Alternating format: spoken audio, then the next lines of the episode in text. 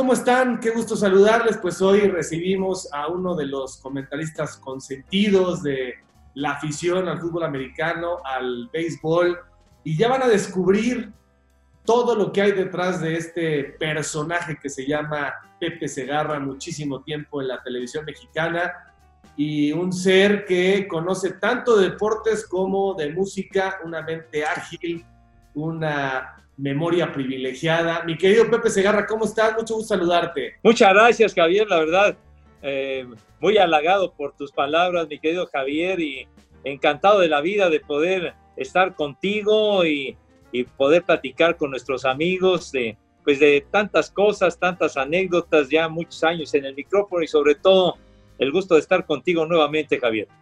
Igual, igualmente, mi Pepe, la primera pregunta que te haría es, ¿por qué eres comentarista? Bueno, yo, la, la verdad que yo, yo siempre he pensado que los que nos dedicamos a este oficio maravilloso que es el de ser comentaristas y cronistas, ya lo traemos de alguna manera. Siento yo que el cronista nace y no se hace, o sea, se perfecciona obviamente con el paso del tiempo, estudiando, viendo, etcétera, pero yo creo que ya es una virtud que traemos de nacimiento los que, los que nos dedicamos a esto que es maravilloso, que es el ser portador de emoción cuando narramos o comentamos los partidos de cualquier deporte, pero pues a, mí me nació esta inclinación pues desde que yo era, era niño, cuando empezaba la década de los años 60 y que eh, me convertí en un superaficionado al, al fútbol en un principio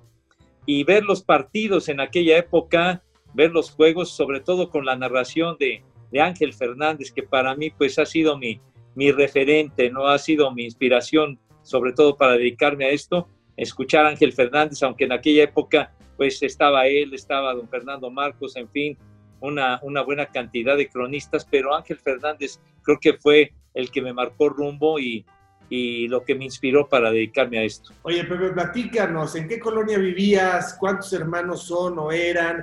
¿Cómo fue tu infancia? ¿Eras buen estudiante? ¿Eras mal estudiante? ¿Dónde estaban tus sueños? Porque seguramente también en el rock and roll en los 60 eres, ahora que la gente sepa, ya lo saben, pero que sabes tanto de música, tanto de rock, de buena música como de deporte, se van a sorprender. Platícanos un poco ¿Cómo fue tu infancia? Pues mira, creo que tuve una infancia, gracias a Dios, muy agradable, eh, viviendo en, eh, en, lo que es eh, la, la, colonia Prado, en, pasando la, lo que es la, la delegación Benito Juárez, ya perteneciendo a la delegación de Iztapalapa, como, como referencia, digamos, del otro lado, yo estoy entre el Iztapalapa y el río de Churubusco, y del, del lado de Churubusco estaban los estudios Churubusco precisamente y después eh, pusieron unos, un cine que se llamaba Pedro Armendáriz y que luego lo convirtieron en un Cinemark. Entonces,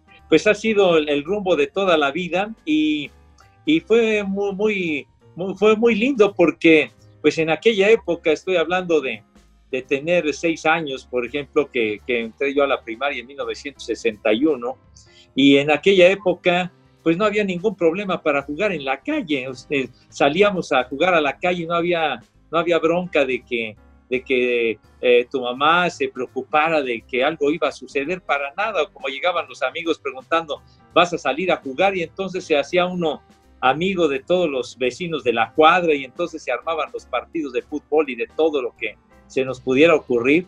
Entonces fue una, fue una niñez muy agradable porque nos divertíamos muy sencillo, muy fácil y muy barato, ¿no? Con una, con una simple pelota jugábamos fútbol o, jugábamos la famosa carreterita o, jugábamos béisbol con una pelota de esponja o lo que fuera.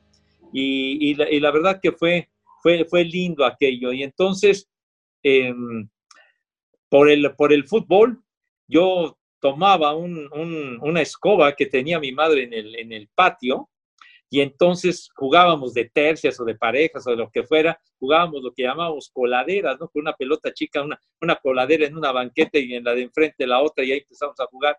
Y entonces cuando a mí no me tocaba, tomaba la, la escoba esa y la tomaba como micrófono y yo me ponía disque a narrar el partido y tú eres fulano, tú eres este, tú eres el otro y lo empezaba yo a narrar.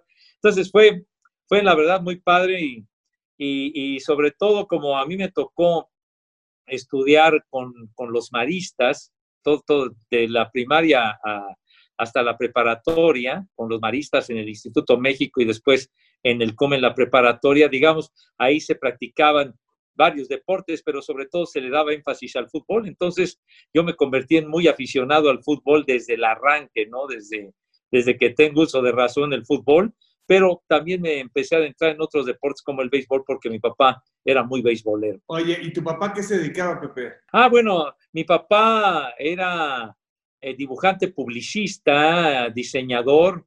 Mi padre estudió en, en San Carlos y, y durante muchos años él estuvo trabajando en, eh, los chocolates Larín en la década de los años 50 y los años 60. Entonces, pues eh, a él le tocó, pues inclusive diseñar la, envoltura del tinglarín y de todos de esos chocolates, el yoyo y todos esos de, aquel tiempo, el almonriz y demás. Pues a, mi papá le tocó y, trabajó muchos años ahí. Por cierto, los chocolates eran súper ricos, que a mí, a mí me tocó comprobarlo porque la fábrica estaba por ahí en Ejército Nacional, estoy hablando de los años 50, de los años 60. Y ya después, cuando, cuando vendieron, eran españoles los dueños de Larín, que por cierto ellos pusieron de, moda los, los cromos, ¿no? Para las estampas, los álbumes de estampas que les decían Larines precisamente, porque eh, crearon álbumes y, eh, por ejemplo, Bambi, eh, La Dama y el Vagabundo y todo aquello, esos álbumes los sacaron en esa época y mi papá le tocó hacer los dibujos de los cromos también.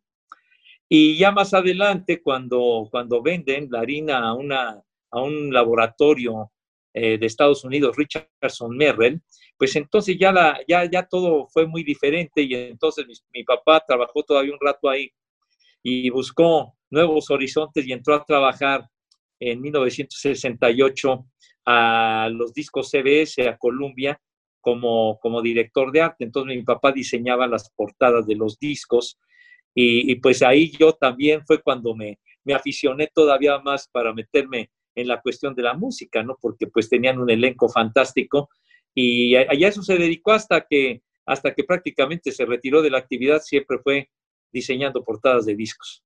¿Y cuántos hermanos fueron o son? No, nada más tengo un hermano, mi hermano es abogado y, es un, casi dos años más, más eh, grande que yo. O sea, nada más fuimos, nada más fuimos dos y pues eh, tuvimos una, relación muy cercana porque, porque prácticamente compartíamos para la escuela, para, para todo, pues prácticamente íbamos juntos y, fue muy futbolero. Mi hermano era bueno para jugar fútbol, me acuerdo.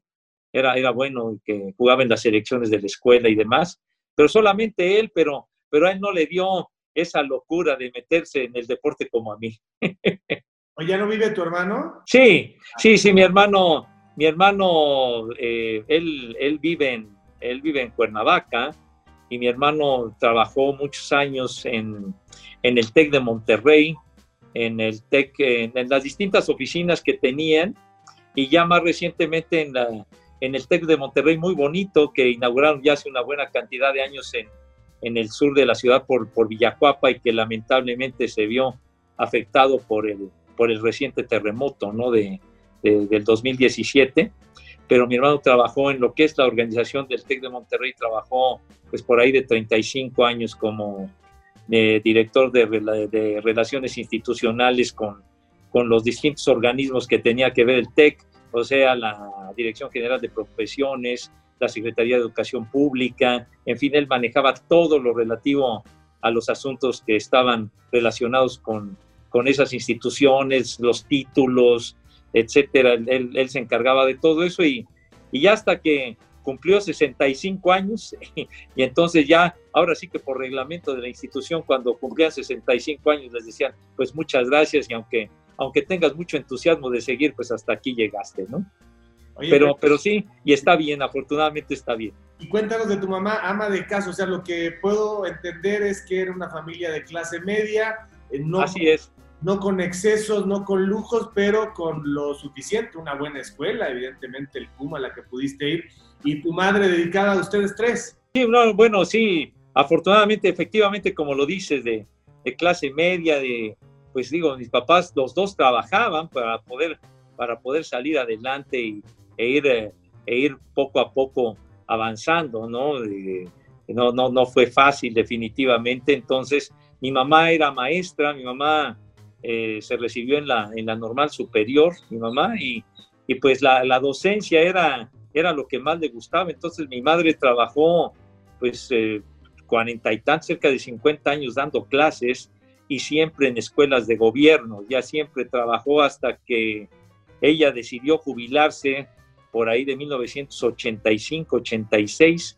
Decidió jubilarse y se jubiló, aunque todavía le quedaba cuerda para seguir trabajando, pero se jubiló para, para estar más al cuidado de mi hija que tenía poquito de haber nacido y entonces eso fue lo que la orilló a jubilarse, quería estar más con ella, pero, pero trabajó muchos años siempre en escuelas de gobierno. Ella, ella, ella nunca le, le dio por ir a trabajar escuelas privadas, ni mucho menos. Le gustaba mucho su trabajo y, y siempre dio el grado del tercero. El tercero de primaria era, era lo, que, lo que impartía mi mamá. Perfecto. Oye, Pepe, y ahora que hablaste de tu hija, ¿cuántos hijos tienes? Y, ya llevas dos vueltas como yo. ¿Cuántos, turnos al has tomado en el matrimonio? no, no, no, este.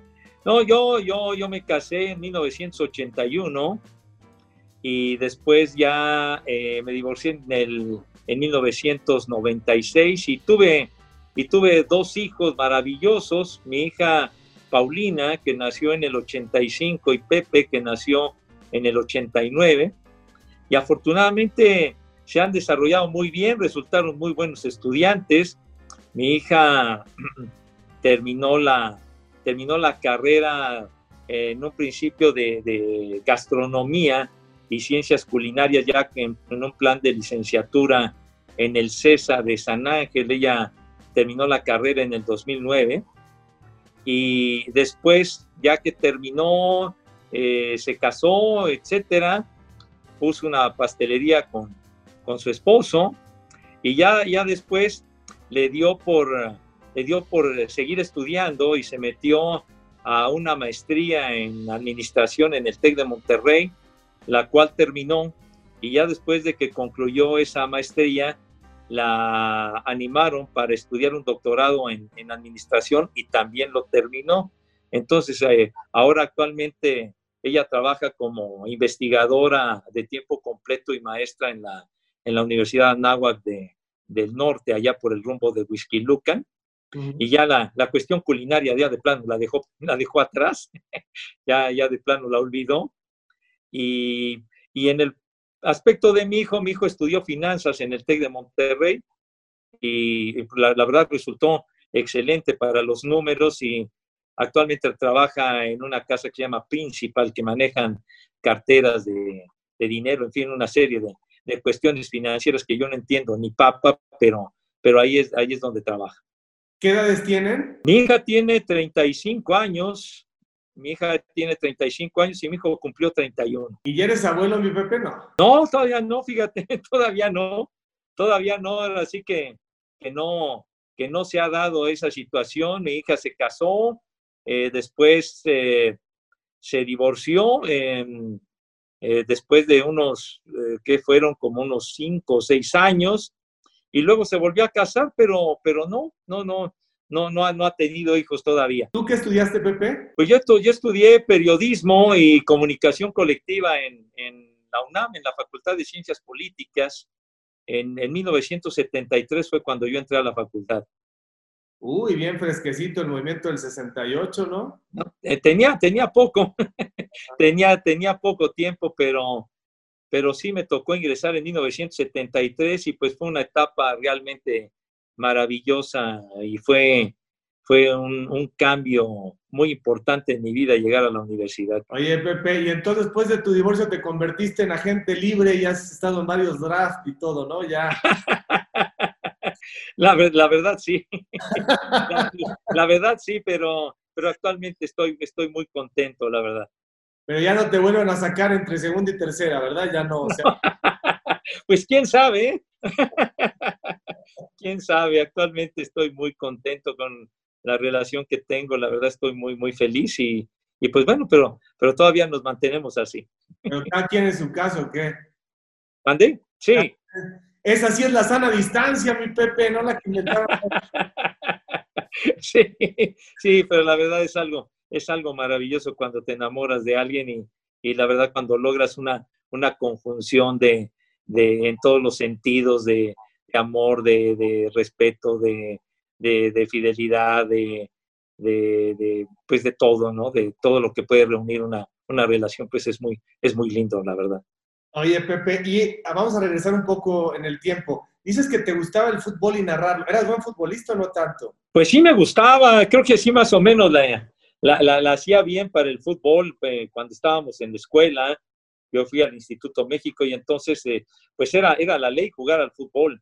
Entonces sí, sí me tocó, sí me tocó jugar mucho, que cuando estaba la, la selección de los salones del torneo de primero, de segundo, de tercero, de cuarto, etcétera.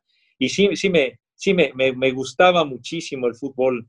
Y digo, me sigue gustando, aunque, aunque no es lo que yo me dedico profesionalmente de narrar o de, o de comentar, pero me, siempre me ha gustado el fútbol, siempre fui muy, muy apasionado del fútbol, aunque, aunque me fui adentrando en otros deportes como el béisbol sobre todo, el fútbol americano, etcétera, inclusive el automovilismo, el tenis lo veía, en fin, ahora sí que, un abanico de, de disciplinas deportivas las seguía yo en la televisión, escuchaba el radio, pero el fútbol sí me apasionaba, ¿eh? y me apasionaba muchísimo verlo en la televisión, escuchar los partidos en la radio, me acuerdo, y pues eh, el, la ilusión ¿no? de jugar y de tener, de tener unos zapatos de fútbol de los tacos de madera, porque eran zapatos con tacos de madera los que, los que se usaban en aquel tiempo. Pero, pero sí, el, Instituto México siempre ha sido una escuela de muy buen nivel para el fútbol. ¿Y eras americanista o eres americanista? ¿A qué equipo le vas? No, no, no, americanista, ni, ni, pero ni de chiste, mi querido Javier, ni, ni por decreto, ni por vocación, ni por nada los Pumas o qué?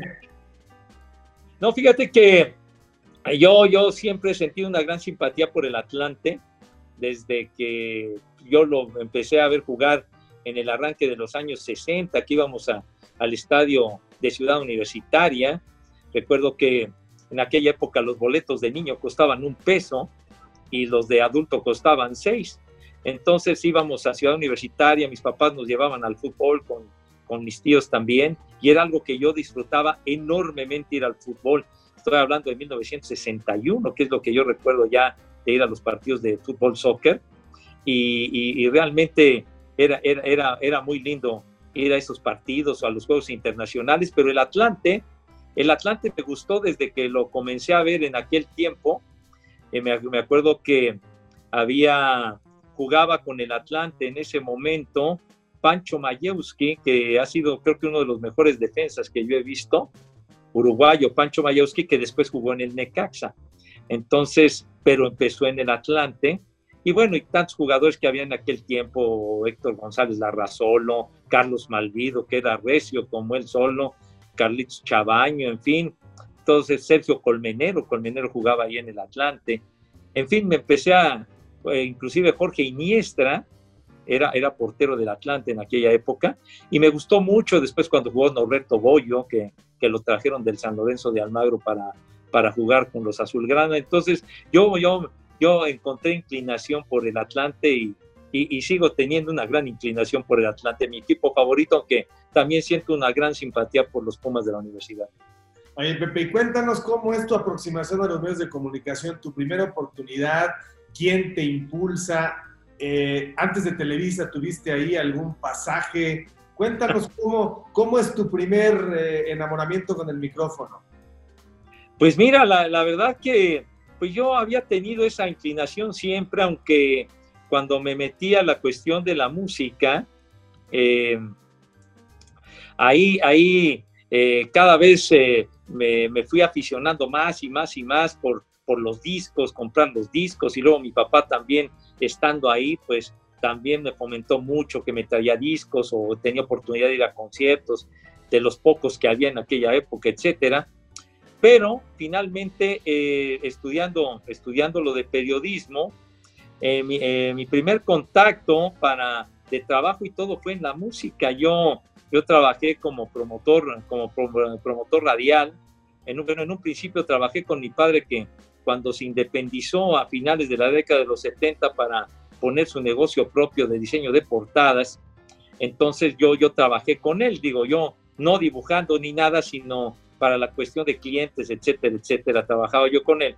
Y después tuve la oportunidad de ser promotor radial en, en la Warner, en WEA, en Warner Electra Atlantic. Warner, eh, en aquel tiempo, Discos Gamma distribuían, los, distribuía el material de Warner, pero en eh, lo que fue 1981, Warner se decidió colocar en México ya como una compañía independiente. Entonces tuve, tuve la oportunidad de trabajar ahí un rato, aunque yo lo que más deseaba era trabajar como label manager, o sea que que me dieran una de las etiquetas, o sea, Warner, Electra o Atlantic, y dedicarme yo a programar canciones, a, programar discos, etcétera, era lo que yo quería hacer. Y en un principio, pues no, no, no había la oportunidad porque se estaban apenas estableciendo. Y entonces la oportunidad de arrancar fue como promotor radial. Entonces, pues ahí, ahí me tocó conocer todas las estaciones los directores artísticos, a todos iba a verlos, llevarles material, etcétera, etcétera. Y entonces a eso me dediqué durante un tiempo y resulta que fue muy curioso ahora lo que me dices de, lo del micrófono, porque pues yo no me dedicaba al micrófono para nada. O sea, había tenido eh, esa, esa inclinación, ese deseo que lo había yo externado en alguna ocasión, pero no me dedicaba a eso. Y entonces, em, ya después cuando, cuando yo trabajaba ahí, mi hermano, mi hermano en aquella época, eh, antes de ingresar al, al, Tecnológico de Monterrey, mi hermano trabajaba como abogado dictaminador de nacionalidades y naturalización en la Secretaría de Relaciones Exteriores. Es el puesto que tenía mi hermano en aquel tiempo. Entonces, a él lo, lo visitaban pues personas importantes porque para conseguir un certificado de, naturalización y todo eso no, no era tan sencillo, era un proceso que se tardaba tiempo. Creo que ya más recientemente ha sido mucho más fácil conseguir una carta de naturalización, pero antiguamente era más difícil los requisitos, etcétera. E incluso no sé si ahora, pero cuando se llegaban a entregar esos certificados, esas cartas de naturalización, las entregaba el presidente de la República en una ceremonia especial, con la banda presidencial puesta, etcétera. Era todo un ritual muy bonito, ¿no? Entonces, em, a mi hermano le tocó conocer a muchas personas y entonces, en una ocasión, el licenciado, el licenciado Romero, que trabajaba en Televisa, llegó para tratar un asunto de una persona que, que le estaban arreglando su, su certificado, su naturalización.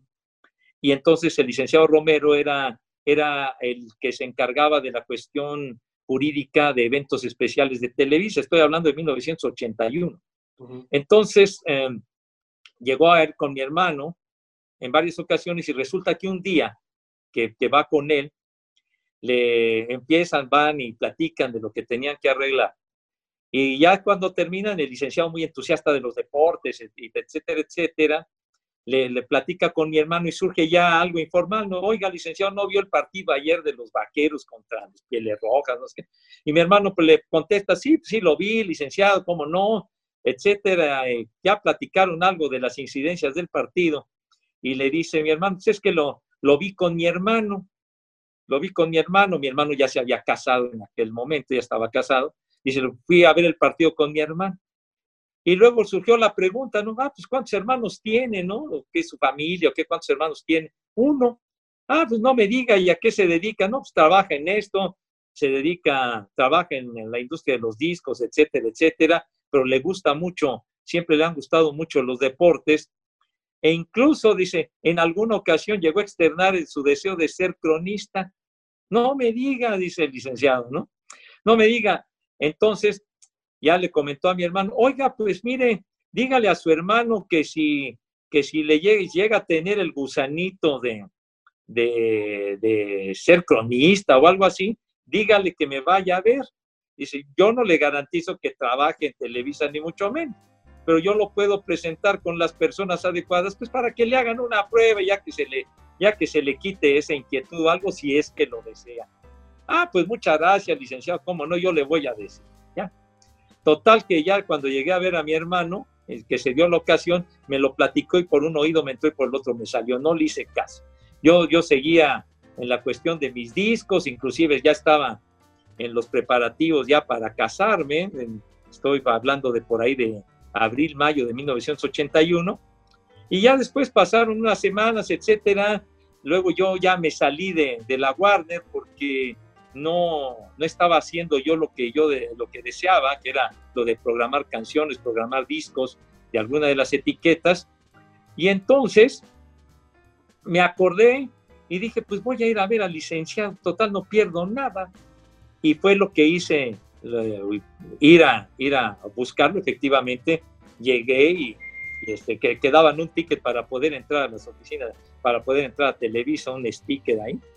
Y entonces fui y efectivamente me presentó, me presentó con Guillermo González, con Memo González, que se encargaba de la, de la cuestión de producción ahí en Televisa.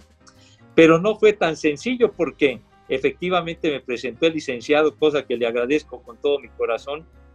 Y, y pues fue empezar a ir una vez y otra vez y de háblame por teléfono el martes, háblame el jueves, vente el lunes, y así se empezaron a pasar las semanas, las semanas, porque cuando iba estaban siempre con mucho trabajo. Eh, junto con Memo González trabajaba Toño Rocha, seguramente lo debes de recordar a Toño Rocha. Bueno. Este, Toño Rocha, en fin. Y entonces, pues no se daba la oportunidad y se pasaban las semanas, ¿eh? O sea, no fue inmediatamente que me dieran la oportunidad de hacer una prueba para nada. Se pasaron semanas y nada, y nada, y nada, y no se daba hasta que finalmente se dio, se dio una oportunidad de que me hicieran una prueba en los estudios KLM, que eran unos estudios chiquitos que, que eran en los que, en los que se transmitían los eventos y que fueron de los que se cayeron en el edificio del terremoto del 85, en el edificio donde estaba el Canal 5 y en ese edificio era donde estaba la redacción de noticieros de Televis. Entonces, ahí un día ya finalmente me dijeron, te vamos a hacer la prueba un lunes, me acuerdo. Estate aquí a las 5 de la tarde, me dijo Memo González. Y entonces, pues ya era para fútbol americano, porque yo entré para fútbol americano. Y entonces ya fui, no me dijeron qué me iban a poner ni nada, entonces me, me sentaron con uno de, esos, de esas teles de aquel tiempo, ¿no? Y entonces ya me sentaron, me pusieron un micrófono y fueron como unos 10 minutos, cuando mucho, y entonces me empezaron a poner jugadas de esas editadas que ponían en los juegos de lunes en la noche de ABC de ese tiempo, ¿no? Entonces jugadas y tas, tas, tas, tas, tas, y los partidos iban pasando y entonces que me dijeron que yo los narrara, ¿no? Y entonces pues ya, me tocó la época de Dan Fouts y de Kenny Anderson y todo esto, y entonces pues ya empecé, tas, tas, tas, tas, y un, partido y otro y otro y otro y otro y otro, y así los fui narrando. Pues ahora sí que como Dios me dio a entender y todo esto, y ya cuando termina la prueba, me dijo, me dijo Guillermo González, oye, pues la verdad sí se ve que, que le sabes, que, que te gusta, que, que, estás enterado y no sé cuánto. Y pues sí, sí, yo creo que sí, sí sí nos interesaría que estuvieras aquí con nosotros, pero pues obviamente, pues eh, empezar, este, pues ahora sí, a ver qué, qué, qué hay, ¿no? ¿Qué, ¿Qué es lo que se presenta, qué es lo que se, que se vaya dando? y pues yo, pues, imagínate, encantado de la vida. Entonces yo comencé a hacer partidos de radio. En 1981 fue cuando yo arranqué y tuve que pedir un, un, permiso para poder trabajar, porque en aquella época necesitaba uno tener una licencia o en su defecto un permiso, un permiso de tres meses que duraba el permiso que, que se sacaba en una dependencia de la Secretaría de Educación Pública para poder trabajar, porque sin ese permiso no, no entraba uno al aire. Qué casualidad y qué naturaleza tenías para ser comentarista. Imagínate, y a, poco en esas imágenes que te pusieron, eh, seguramente lo que le llamó la atención a Evo González es que tenías todos los nombres perfectamente claros sin que los hubieras podido revisar. No, pues sí, la verdad, porque digo, yo llegué sin rosters y sin nada, porque pues, no sabía qué era lo que me iban a poner, pero sí yo estaba muy, muy fresco de, de ver los partidos. O sea, yo no me perdía los partidos los fines de semana, pero desde siempre, desde que empezaron las transmisiones, yo los seguía y compraba mis periódicos y compraba mis revistas, etcétera, y me fui documentando, documentando siempre y de todos los deportes. Entonces, pues digamos, yo estaba, yo estaba al día en ese aspecto, siguiendo las transmisiones en esa época ahí en Televisa con, con Fernando Bonroso, mi queridísimo maestro Fernando Bonroso, que, que en esa época con Víctor Cerrato y, bueno, Jorge Berry era, era la tercia estelar y Jorge Berry para el 81 se fue a trabajar al Canal 13.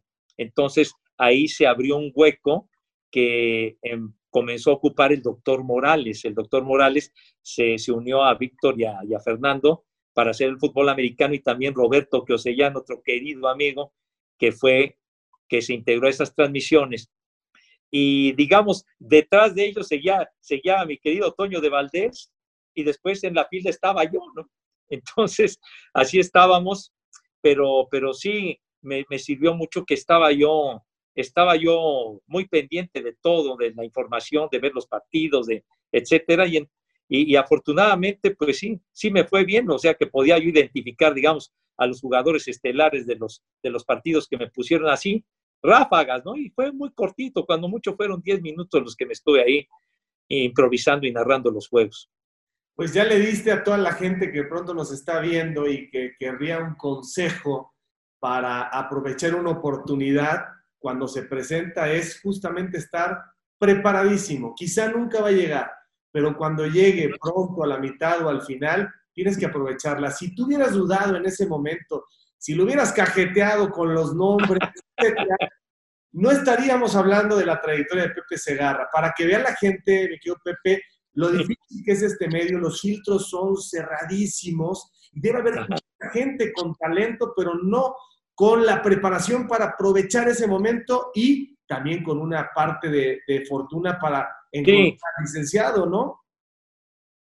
La, la verdad tienes mucha razón, Javier, porque lo que es el destino, porque pues fue, como se los he platicado, fue casual, fue realmente la casualidad. Si mi hermano no hubiera estado trabajando en la Secretaría de Relaciones Exteriores y no hubiera conocido al licenciado Romero, quién sabe dónde estaría yo ahorita, ¿no? Entonces es, es el destino de las personas, es la casualidad, como lo dices.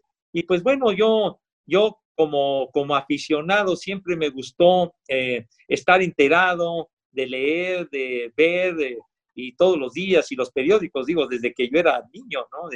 me acuerdo que iba yo a la primaria y mi papá eh, nos, nos, llevaba a mi hermano y a mí a la escuela, y me acuerdo que, y me acuerdo que nos daba un peso y entonces, este, y entonces de ese peso yo me gastaba 60 centavos para comprarme el esto. El esto costaba 60 centavos en 1961 y todo esto. Y, y los lunes, me acuerdo, costaba un peso. Costaba más porque traía toda la información del domingo y los resultados del fútbol y todo. Y entonces yo lo leía y lo leía y lo leía. Y, y me gustaron pues mucho todos los deportes. Entonces me fui adentrando, adentrando y en el fútbol americano, tanto nacional como el, el, de la NFL, que pues realmente lo comenzaron a transmitir aquí en Telesistema Mexicano, lo empezaron a transmitir a partir de la temporada del 67, fue cuando se le empezó a dar seguimiento, cuando se transmitió el primer Super Bowl, y entonces ahí, ahí ya la NFL y vino el boom en los años 70 con los acereros, etcétera, y los vaqueros, que fue el equipo que, que primero se transmitió, pero también me gustaba, me gustaba ver el automovilismo, ver, ver las carreras de, de, coches que cuando los grandes premios de los años 60 que se transmitían en, en Telesistema Mexicano, que los narraba Daniel Pérez Arcaraz, estaba Jorge Labardini también, entre los que narraban, y por supuesto Rodolfo Sánchez Noya, que pues ha sido el referente en la crónica del automovilismo en México, Rodolfo, y pues ver las carreras, o sea, yo me acuerdo haber visto correr a, Jim Clark, por ejemplo, que ha sido mi gran ídolo Jim Clark, y ver a Jack Brabham, y ver a, Graham Hill, y ver a Pedro Rodríguez, que, que, también ha sido mi gran ídolo. Pedro Rodríguez, un piloto fantástico, y ver a, toda esa camada de, de, corredores de, los años 60 fue fantástico. El tenis, ver al Pelón Osuna, ver a, al Potrillo Palafox, al queridísimo maestro, a Pancho Contreras, en fin, pues todo eso me ha servido mucho porque, digamos, sin, sin tener esa pretensión en un principio de, dedicarme a esto, pues todo, todo, todo ese bagaje de, de, aprender, de estudiarlo, de estar enterado, pues es lo que me ha servido después para mi carrera. Y pues ya como que no quiere la cosa, mi querido Javier, son 39 años de estar echando gritos en los micrófonos. Mi querido Pepe, además, con una originalidad, con una identidad, o sea, nunca te quisiste parecer a nadie, y eso es algo que te da identificación con todas las generaciones después de 40 años, porque es muy fácil eh, o de pronto estamos eh, muy susceptibles a mimetizarnos o a tomar un patrón, ¿no? Tú dijiste, necesito mi naturalidad y necesito mi propio estilo y eso te ha dado una longevidad muy interesante, pero además te vas renovando, te vas refrescando con esa mente privilegiada, no se te olvida nada, retienes absolutamente todo. Yo, yo estoy seguro, lo he dicho siempre, estoy seguro que eh, Juan Carlos Veraza, lo he dicho, eh, que he platicado con él y que he trabajado. Juan Carlos Veraza y tú deben de ser eh, los dos integrantes de los medios de comunicación que más saben, que más retienen datos de deportes y de rock. Es impresionante lo que sabes de rock y nos hemos encontrado en esta tienda que me recomendaste. Yo compraba discos en Aquarius, en satélite, pero luego te, dije, te dije, Pepe, ¿dónde está la onda? Y si no me equivoco, en la calle de Tonalá. En eh, la calle de Coahuila. En la calle de Coahuila, ahí, nos, ahí me recomendaste y hay unos discos extraordinarios todavía unos sí. se llama Pepe Segarra a buscar el rock y el rock progresivo de todos los tiempos, mi querido Pepe. ¿Qué te apasiona más, el rock o, los deportes? Ay, ay, ay, bueno, pues es que son las, las dos grandes pasiones de mi vida, digo, los deportes porque desde siempre y, y porque a ello me dedico al deporte, pero pues la música ha sido fundamental en mi vida. Yo creo que yo no podría vivir sin música, yo no puedo estar un día sin escuchar algo de música. Es, algo que me ha apasionado desde, pues desde muy pequeño, porque en, en los años 60 yo, yo me acuerdo de escuchar la radio y me tocó pues, escuchar a, los locos del ritmo y a, César Costa y Angélica María a Manolo Muñoz, a Alberto Vázquez, a los Hooligans, a los King Tops, a, todos esos grupos que hubo en aquella época y, me apasionaban, a los rebeldes del rock. Entonces, inclusive, me acuerdo que un, eh, un, par de miembros de los rebeldes del rock eran muy amigos, inclusive casi, casi vecinos de un tío mío, que afortunadamente vive, hermano de mi mamá, el hermano más chico de mi mamá, el tío Sergio, en aquella época pues, estaba chiquillo, y entonces de repente llegaron a ir a, ensayar, cuando pues era todo, todo aquello, 1961, etcétera, a ensayar a la casa de mi abuela, porque ahí tenían una grabadora y tenían piano y tenían de todo. Y entonces ahí me tocó ver inclusive a Johnny Laboriel y a todos ellos y de repente para, para no estorbar ya me escondía por ahí en el, en el comedor para no, para no interrumpir ni nada y entonces me ponía a verlos ensayar y fue fantástico verlos y, sobre todo seguir, seguir, seguir, seguir todo aquello escuchando a los grupos y sobre todo cuando ya llega la, la cuestión de la invasión británica con los Beatles en el 64, cuando llegan en febrero a, al show de Sullivan en Nueva York y que de ahí viene la, la bitlemanía pues para todo el continente y lógicamente para México, pues yo me convertí en un bitlemaníaco brutal y, y sobre todo súper admirador de los, eh, de los grupos británicos, de la ola inglesa, porque pues no solamente eran los Beatles, eran los Rolling Stones maravillosos, y era, y era el Who, y era el Pink Floyd, y eran los Hollies, y eran los ermitaños de Herman, Eric Gordon y los animales, los zombies, en fin, o sea, es una,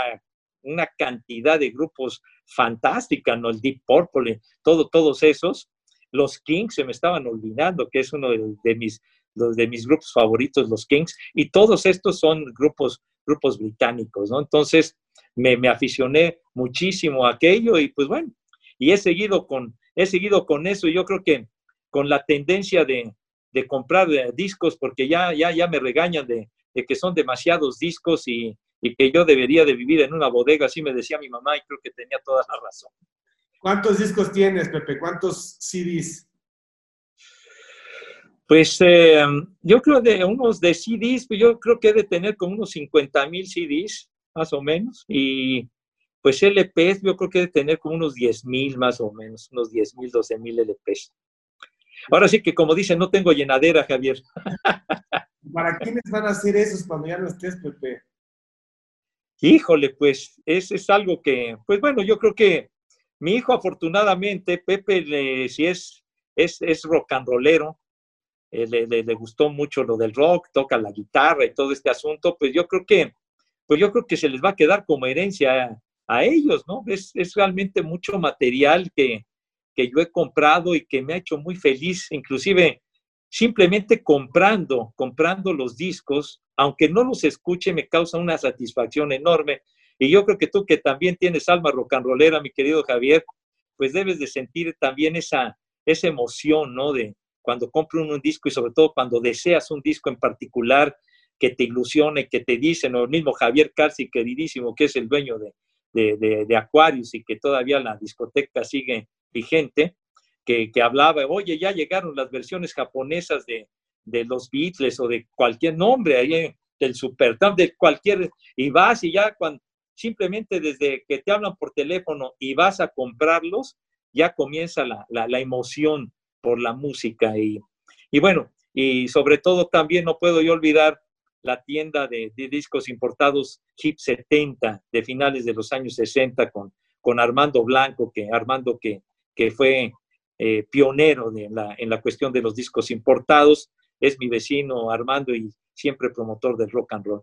Oye, Pepe, ¿y eres como yo que, que acompaña eh, las rolas con eh, movimientos sin gracia y sin ritmo o si le mueves al bailongo con el rock and roll? No, bueno, yo, yo nunca he sido buen bailarín. Le hago a loco esto sí. Le hago a loco esto sí, ¿no? Pero. Oye, Pepe, pero ¿dónde caben los 50 mil discos? O sea, eh, abajo de la cama, en la lavadora, en la alacena. No, la, verdad es, tengo disco aquí en mi casa, que es la, la de ustedes, es tu casa, mi querido Javier. Hay discos por todas partes, o sea, hay discos por todos lados, cajas y cajas de discos con CDs, con, con LPs, y he ido invadiendo las, he, ido invadiendo las, las, las, habitaciones, las recámaras para, para poner discos. Efectivamente, hay discos debajo de las camas, hay discos en los closets, hay discos en el corredor, tengo discos por todas partes, por todas partes. O sea que esto no es un, mi casa no es un modelo así de, Ah, de, orden, así, de espacio, sino de que por todos lados encuentras discos y, y, libros también, que he sido un apasionado de los libros y sobre todo de los libros de música, de los libros de rock, también igual. o sea que yo creo que va a llegar un momento en que los discos y los libros me echen para afuera. A ver, dime, Pepe, solamente, solamente un requinto, uno solo, solamente un requinto en la historia del rock. Bueno, híjole, yo, yo, pienso que yo pienso que, que, el, mejor, el mejor guitarrista ha sido Jimi Hendrix, definitivamente. Pienso, que ha, pienso que ha sido el mejor. Un bajista. Bajistas, pues han habido, han habido muy buenos por, como, como Sting, pero yo creo que me quedaría con John Whistle, el bajista del Who, que lamentablemente ya murió, un bajista fantástico, John Whistle. Un baterista. Híjole, bateristas han habido muy buenos, pero eh, a propósito, ahora que dices de baterista, ayer, ahora sí que saqué del, saqué del baúl una, un DVD de, de, un concierto de Emerson Lake y Palmer, que es uno de mis, de mis grupos favoritos, Emerson Lake y Palmer, de un concierto que dieron en julio del 97 en Montreux, el famoso Festival de Jazz de Montreux en Suiza. Y entonces eh, ellos estuvieron en 1997 y entonces ayer saqué ese DVD y fue una verdadera delicia verlos tocar. Ya lamentablemente Keith Emerson, el tecladista, ya murió. Craig Lake tiene poco tiempo que falleció, pero creo que Carl Palmer, de los bateristas que yo he visto, creo que para mí Carl Palmer es el mejor baterista que yo he visto. Es verdaderamente fantástico. Y si tienen la oportunidad de ver ese, esa, esa imagen, ese concierto de, Emerson Lake y Palmer en, en, Montreux en el 97, que está disponible y todo esto, creo que se, se, van a dar, como dijeron por ahí en el barrio, un ligero quemón de cómo se las gastaba o se las sigue gastando Carl Palmer. Una voz, Pepe, del rock. Pues, pues voces del rock and roll. Bueno, creo que, pues digo, yo, yo, yo soy súper fan de, de, mis Beatles y de los, y de los eh, de los Rolling Stones y pues, tantos, ¿no? De una, una voz tan emblemática como la de Mick Jagger. Creo que es una voz maravillosa y, y tan emblemático la voz de, la voz de John Lennon.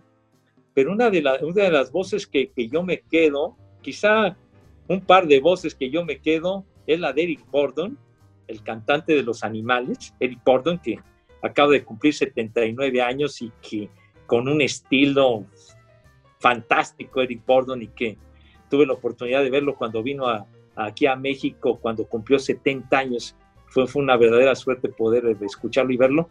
Y, la, voz de, la voz de Jim Morrison, del Rey Lagarto. Y si me preguntas de mujeres, yo me quedo siempre con Janis Joplin. Para mí, Janis Joplin ha sido mi referente.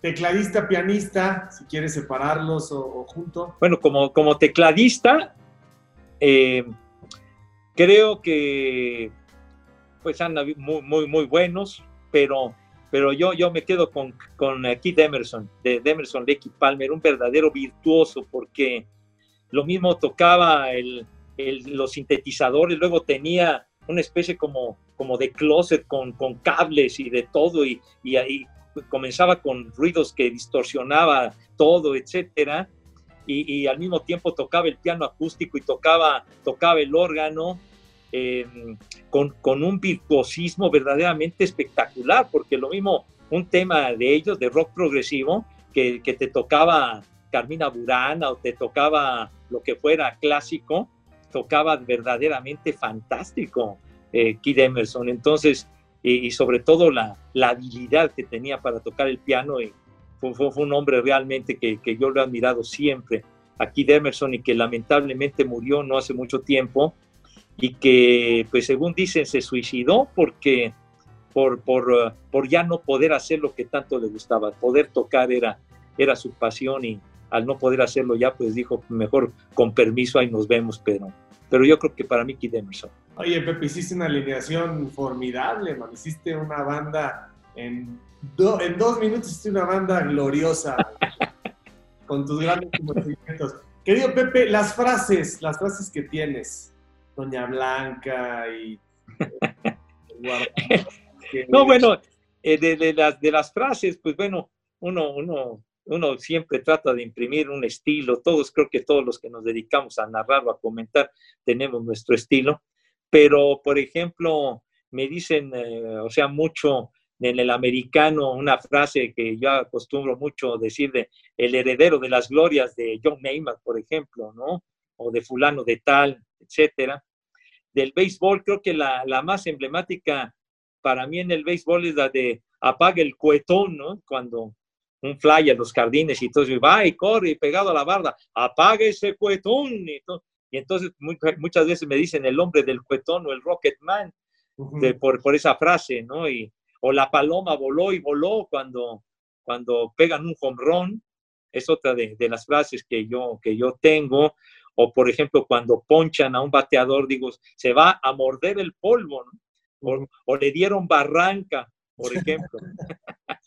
Entonces son de esas, de esas frases que, que, que, ahí se van quedando, ¿no? Oye, ¿y después aprendiste a alburear con Nerudo Rivera o ya traías barrio también? Porque ahora en el radio está, está heavy, ¿eh? No, no, no, no, bueno, ahí es donde muestro mi cara más oscura, mi querido Javier. es donde muestro mi lado B, pero pues eh, no me tocó más que, más que aprender. Bueno, el Rudo es un, es un gran maestro en ese tipo de cuestiones, en el albur y demás, pero la, el perfil, el perfil del programa, pues obligó a que uno tuviera que, que, que hacerlo de esa forma, ¿no?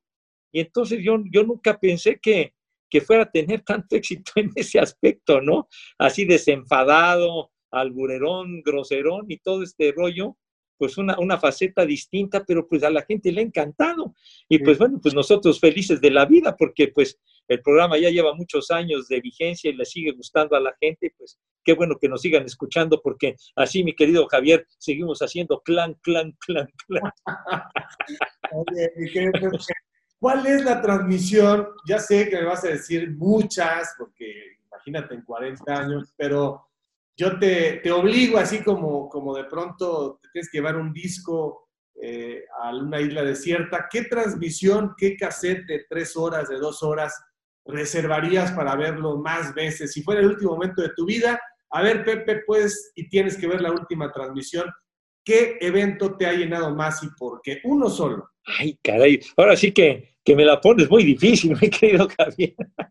es que han sido, digo, obviamente tantas, tantas transmisiones, pero sobre todo en diferentes, en diferentes eventos, ¿no? Porque pues he tenido la enorme fortuna de, de, estar en, una cantidad, en 27 supertazones, de ir a, hacerlos con Toño y con Enrique, las series mundiales, que pues ir a una serie mundial también ha sido verdaderamente fantástico el poder estar en un clásico de otoño que me ha tocado ir, pues ya unos, ya son como 21 o 22 series mundiales. Y pues los Juegos Olímpicos, los Juegos Olímpicos, estar en unos Juegos Olímpicos, pues ha sido una de las mejores experiencias que me ha tocado, ¿no? De, de ir a Atlanta, luego cuando, ¿te acuerdas cuando estuvimos juntos en Australia, en Sydney, en que fuimos a Atenas, luego también en aquel recuerdo de, de que estuvimos en Beijing después de que, que estuve muy enfermo en el 2007, recibí el espaldarazo de tu parte para, para poder reintegrarnos e ir a Beijing a trabajar y creo que ha sido una de las mejores experiencias de mi vida el ir a trabajar Juegos Olímpicos en China fue, fue, fue, fue muy padre. Entonces han, han sido pues e, e, eventos muy disímbolos los que me ha tocado trabajar, la verdad. O sea, escoger uno solo sí está, está complicado. ¿eh? Ah, bueno, Pepe. Cuéntanos para terminar, mi querido Pepe, agradeciendo tu tiempo. Cuéntanos eh, cuál es, qué hay detrás del éxito de esta trilogía que ya es emblemática y muy apreciada por la gente con Enrique y con Toño. Tantos años, debe haber fricciones, debe haber desencuentros, debe haber eh, malentendidos de pronto, pero al aire hacen la diferencia. Al aire eh, han logrado que la gente diga, no Televisa por las tres voces que están ahí, con voces agregadas en el tiempo, pero es algo que se reconoce. ¿Cómo se hace para que sea tan orgánico, para que fluya tan bien, para que el discurso eh, enriquezca lo que la gente está viendo? Porque en las cuatro cadenas hay la misma imagen. ¿Cuál es la éxito? Pues yo creo que ha sido la, la, química que hemos tenido siempre entre los tres, ¿no? sobre todo que ha habido una química fantástica y un, y un, respeto entre nosotros. No obstante que nos bromeamos y todo, o sea, todo eso forma parte de la dinámica de nuestro trabajo, ¿no? Y luego ya ves que, que me cargan calor, que el bicentenario y cosas de ese tipo, y está padre, está bien, porque, porque nos divertimos mucho. Yo creo que eso es una, de las partes más importantes de nuestro trabajo, que lo gozamos y nos divertimos haciendo, ¿no? Y, siempre hemos tenido una buena relación, fíjate, yo no, yo no recuerdo, en, bueno, en la cantidad innumerable de transmisiones que hemos hecho a lo largo de casi 40 años juntos de béisbol y de fútbol americano y de lo que me digas, pues yo no recuerdo realmente que hayamos tenido un pleito o hayamos tenido alguna fricción hemos, hemos discutido cuestiones de, de pues de, los partidos, cosas de ese tipo, pero nunca, nunca que haya trascendido para que nos llevemos mal, ni mucho menos. Al contrario, yo creo que ese ha sido un factor esencial, el respeto que nos hemos tenido para, para poder trabajar y nos sentimos muy, muy a gusto. O sea, eh, cuando hacemos un partido, Ahora sí que lo podemos hacer con los ojos cerrados, ya sabemos cómo es el sistema. Narra Toño, comenta Enrique, comento yo, y sabemos perfectamente cuándo uno debe de entrar, cuándo no, cuándo te debes de esperar. Es, realmente muy difícil o muy raro que nos encimemos en una transmisión porque nos conocemos hasta en la sopa, ¿no? Entonces, pero yo, yo, yo creo que esa buena vibra que ha existido entre nosotros desde siempre, es lo que, es lo que ha motivado que sigamos juntos, porque yo creo que ha sido, ha sido un, un vínculo muy, muy importante el que hemos tenido nosotros desde que comenzamos a transmitir. Toño, de cuando yo llegué, Toño ya llevaba varios años trabajando en Televisa y, y ya, después Enrique se, Enrique se integró y prácticamente a partir del 85, que fue cuando ya nos quedamos nosotros tres como titulares del fútbol americano, haciendo la temporada y haciendo todo, pues de ahí para acá, ¿no?